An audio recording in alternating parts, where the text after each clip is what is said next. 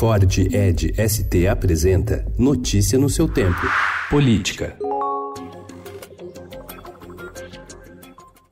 O pagamento de advogados por partidos cresceu 48% em 2018 em relação ao ano anterior. Foi de 34,43 milhões para 50,92 milhões. Esse tipo de despesa foi uma das principais polêmicas do projeto aprovado recentemente pela Câmara e transformado em lei na sexta-feira pelo presidente Jair Bolsonaro. A medida permite que um político acusado de Caixa 2 em campanha, por exemplo, tenha seu advogado pago com recursos públicos.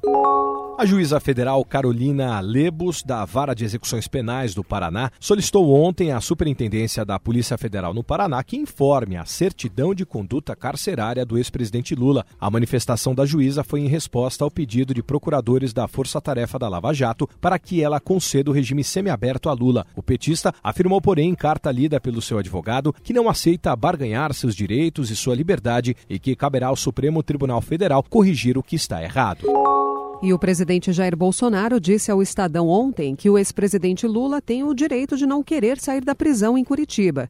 Quer ficar, fica, afirmou ele, ao ser questionado sobre o fato de Lula ter escrito essa carta, na qual diz não aceitar barganhar seus direitos e sua liberdade. Ao ser questionado se manteria o líder do governo no Senado, Fernando Bezerra Coelho, do MDB de Pernambuco, disse que ainda conversará com ele. No último dia 19, o gabinete do senador foi alvo de busca e apreensão da Polícia Federal.